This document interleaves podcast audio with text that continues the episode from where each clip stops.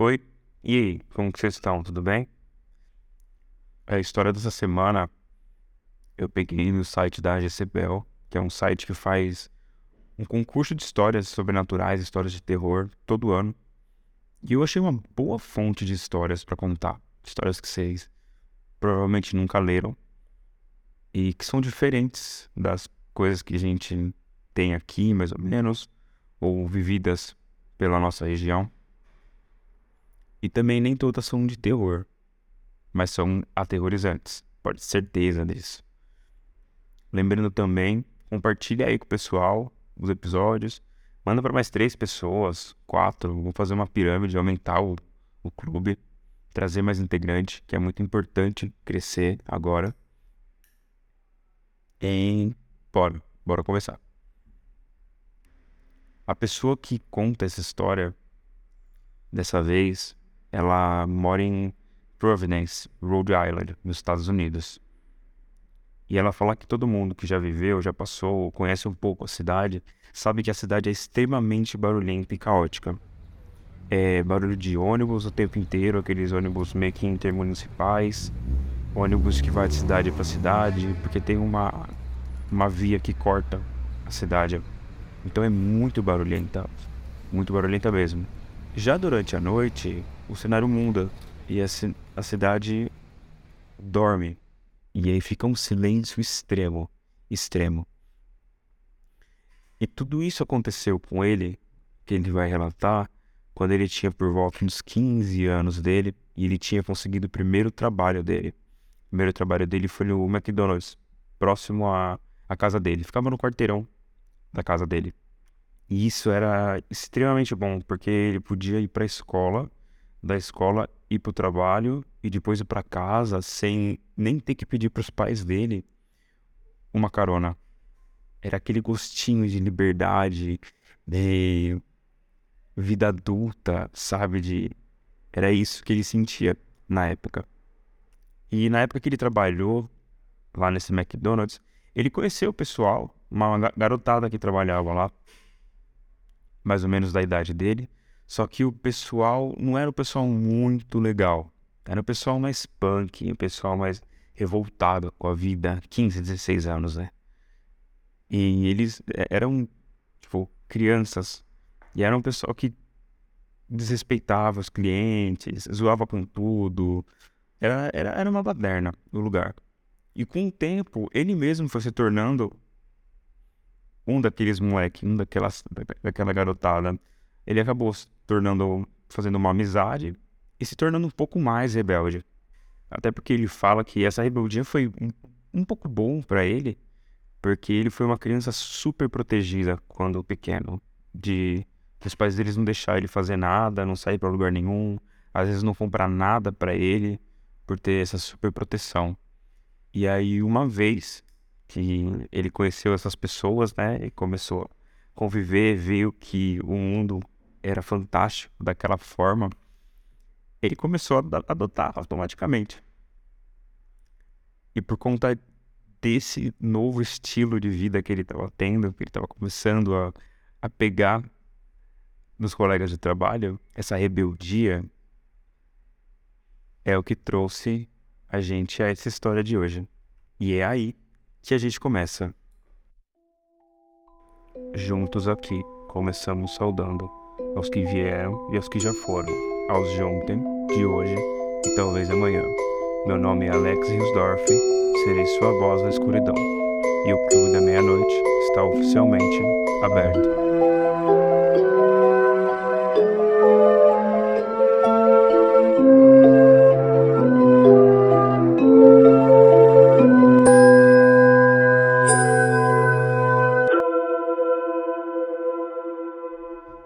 Que uma noite, lá por volta das 10 horas da noite, ele já tinha chegado do trabalho algumas horas, estava sentado no sofá assistindo um programa X, e lá pelas 10 acabou o programa, ele levantou, foi pegar alguma coisa para comer na geladeira.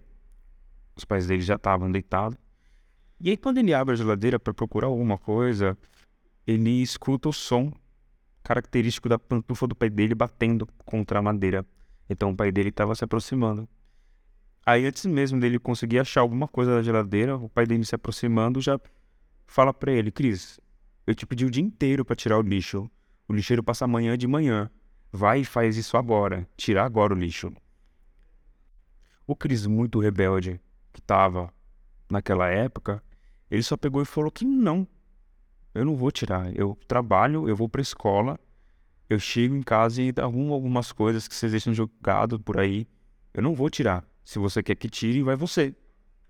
E na mesma hora ele viu a feição do pai dele mudar de uma, uma feição de urgência, sendo autoritário para ele fazer aquilo, para uma expressão de muito ódio, porque ele nunca tinha falado com os pais dele daquela forma.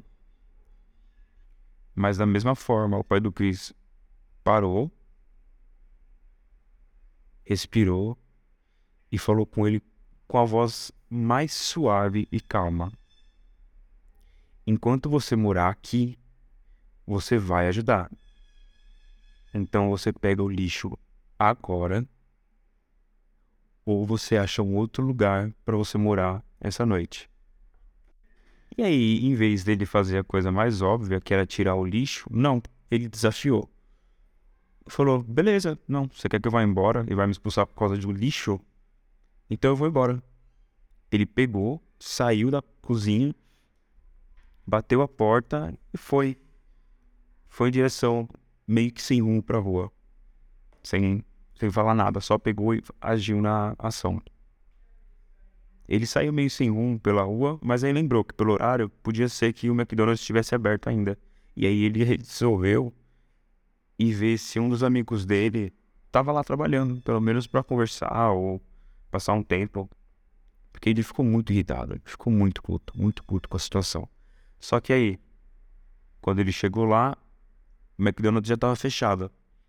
A única pessoa que tinha lá era o tiozinho da limpeza mesmo, que estava terminando umas coisas. E aí veio na cabeça dele: o que, que eu vou fazer agora? O que, que eu faço? E para piorar ainda, de todas as noites que podia estar acontecendo aquilo, estava chovendo. E tinha acabado de começar a chover e estava apertando.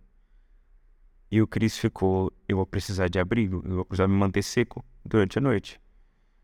E aí ele lembrou que tinha uma ponte próximo da, da linha onde ele estava, que geralmente os caminhões passavam muito ali durante o dia para se locomover de uma cidade para outra. Era uma ponte muito movimentada. E ela era bem alta, então tinha como você se enfiar embaixo da ponte e ficar lá. E foi o plano do Chris. Ele pegou, se enfiou embaixo da ponte e ficou. Aí ele viu, era mais ou menos meia-noite já. E tava frio, muito frio, muito frio. O Chris só se acolheu ele mesmo naquele pensamento de que os pais dele ia mandar, sei lá, uma viatura atrás dele, ia se dar conta que ele foi embora e não estavam achando. É criança, né? Ele deitou se, se encolheu ali, se abraçou para tentar se esquentar e dormiu. Cochilou. Até a hora que ele acordou, ele despertou do nada, um pulo, por conta de um caminhão que estava passando na ponte em cima, buzinando muito alto. E nisso, ele fica se perguntando: Nossa, eu acho que eu dormi muito. E meus pais nem vieram atrás de mim, ninguém nem veio procurar, não teve uma sirene de polícia, um, nada atrás de mim. Tipo, eles realmente não estão nem aí para mim. Mas se é assim, então eu vou, vou ficar aqui mesmo. Vou ficar aqui até a hora de trabalhar e vou voltar para casa só mais tarde ainda se eu voltar. Senão eu vou para casa de alguns dos meus amigos. Nessa que ele se localiza a hora que ele tá acordando, ele percebe que tem uma pessoa sentada no ponto de ônibus em frente ao McDonald's é um senhor. Um senhor velhinho com um terno cinza, um chapéu, aqueles fedora, aqueles fedora preto, sentado ali. E nessa o Chris pensa, nossa, já deve ser pelo menos umas 5 da manhã. O rapaz já tá esperando o ônibus chegar. Então pelo menos é umas 5 da manhã. Esperando alguém tá esse horário aí sentado, esperando os ônibus passar. E o Chris, agora, de todo o meio da frustração que ele tava, dos pais dele não terem ido atrás dele, né, na mente dele, ele pensa: ah, eu vou lá, eu vou lá conversar com o senhorzinho, eu vou lá falar com ele. Vou vestiu aquela máscara, né? A máscara social. Pegou e foi, na maior confiança. E aí acenou pro senhorzinho, o senhorzinho deu um sorrisão para ele, perguntou se tava tudo bem, ele falou tava. E aí o Cris pensou, ah, vou, vou sentar aqui e vou ver se... Vou falar com ele, falar o que aconteceu, ver o que ele acha, né? Receber a, a opinião de uma pessoa um pouco mais vivida sobre isso, acho que, que ia me ajudar. E aí ele sentou, perguntou se podia sentar pro senhorzinho, o senhorzinho indicou ali para sentar do lado dele. E o Cris começou a falar, começou a, a desabar ali pro senhorzinho, perguntando o que, que ele achava. E o senhorzinho sempre ali, sempre assentindo com a cabeça, né? Entendendo e tudo mais. E foram alguns minutos assim, o Cris, o Cris percebeu que o senhorzinho não respondia nada. Ele falou, ah, ele quer só me escutar mesmo, então eu vou continuar falando. E aí, daquele sorriso simpático do senhorzinho, o senhor começa a mudar completamente a feição dele. Mudar, mudar mesmo a feição. Ele foi de uma feição tranquila, calma, para um olho pesado, preocupado, uma boca cerrada. E o Chris viu aquilo e, e, e, não, não tava, ele não tava entendendo. Será que tipo, ele tinha falado alguma coisa que o senhorzinho tinha se incomodado ou ele tinha enchido o saco do senhorzinho? E é quando o senhorzinho segura o Chris nos ombros assim e fala: Menino, você precisa voltar para casa agora. E o Chris, no devaneio dele, pensou que era só o que o senhor tinha para falar depois de tudo que escutou e que o ônibus dele estava chegando. Então ele não queria ir embora sem falar nada. E o Chris continuou sem reação ali. E ele percebeu que o senhor segurava o Chris pelos ombros e ele começou a segurar mais forte e ele começou a tremer. Ele começou a tremer e parecia que o senhor estava com muito medo, porque agora o senhor começava a lacrimejar e ficar desesperado, uma pessoa realmente muito desesperada, tremendo, e ele tremia, ele tremia muito enquanto segurava o Chris, que até o Chris começou a tremer. E o senhorzinho olhava para o Chris, para o olho dele, sem falar nada, e ele olhava para trás. Ele voltava, olhava para o Chris, e ele olhava para trás, para trás do Chris. E o senhorzinho, num, num surto, falou: Menino, vai para casa agora. Vai para casa agora, agora, agora. Sai daqui agora. Vai para casa. O Chris pegou, não entendeu nada e ele teve que se desencaixar do, do ombro, assim, do, das mãos do, do senhorzinho. Ele só pegou e saiu correndo. Ele nem olhou para trás, ele não olhou nada. Ele só pegou e saiu correndo muito rápido, muito, muito, muito rápido e foi em direção à casa. E aquilo assim, ele chegou em casa afobado, sem entender o que estava acontecendo. Chegou e pensou: tá, agora eu tenho que entrar em casa sem ninguém me ver. Mas agora, pelo horário, deve ser o quê? Umas 5 da manhã. Minha mãe deve estar tá fazendo café já para ela tomar e ir embora pro trabalho. Então não vai ter como eu passar pela cozinha para entrar no porão. Eu vou ter que esperar ela sair para fazer isso. E aí o Cris, para conferir o horário, ele pega o relógio dele e olha, uma e meia. E aquilo já não fazia mais sentido para ele. Não fazia o menor sentido. Ele dormiu, acordou, conversou. Por que, que tinha um senhor, alguém sentado no ponto de ônibus,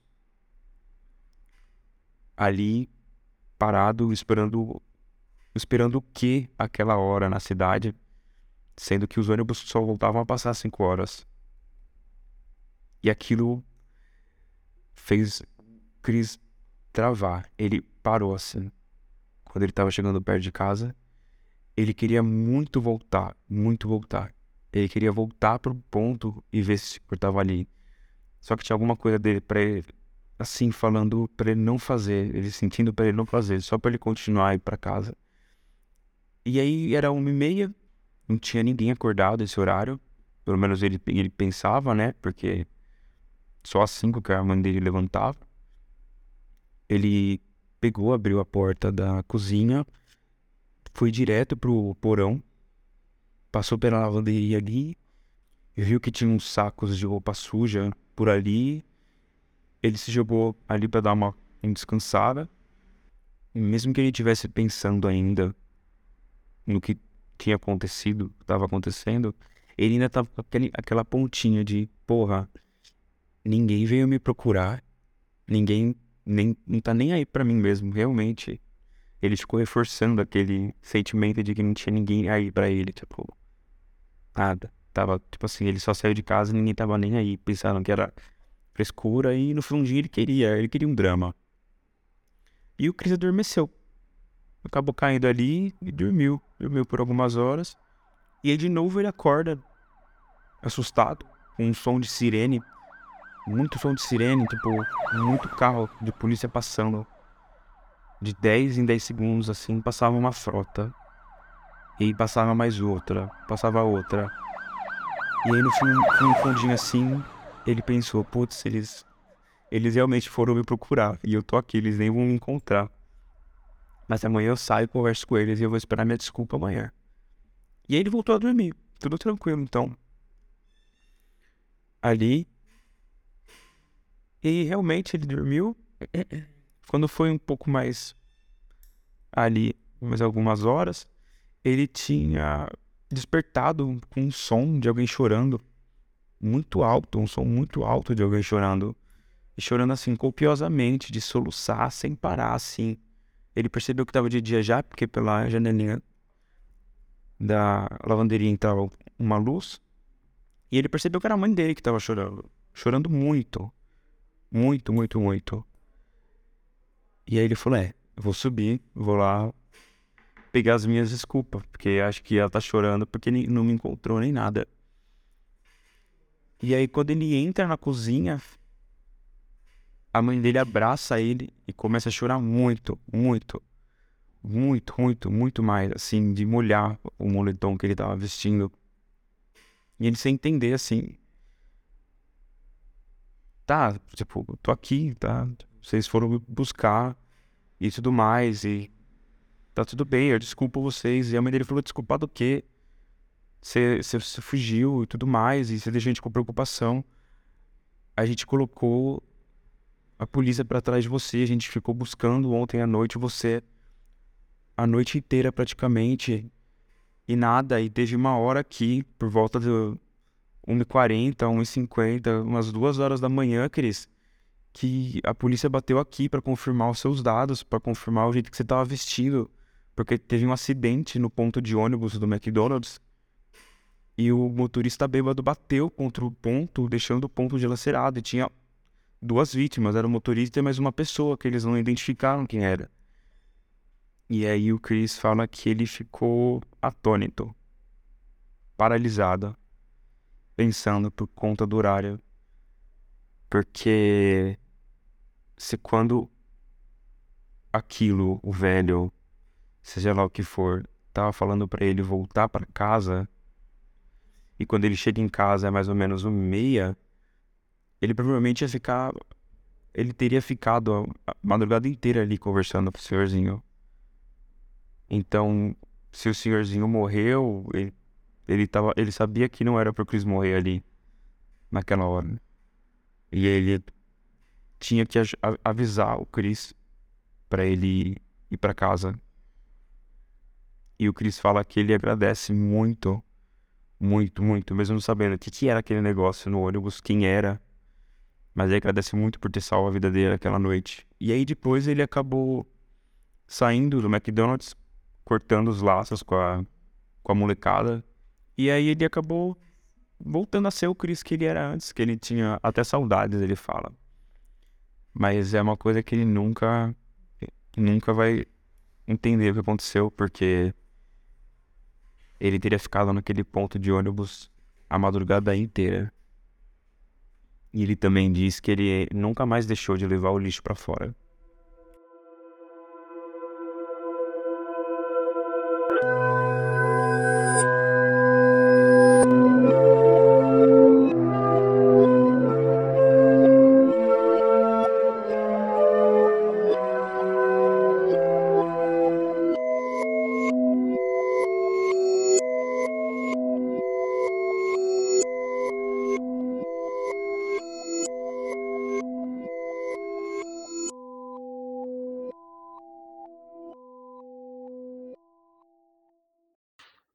Se você tem um conto, um relato, uma história de família, me envia no Instagram, que está informado aqui embaixo, que eu vou analisar sua história e ver se vale a pena ser contada. Muito obrigado. O Clube da Meia-Noite está agora encerrado. E até a próxima.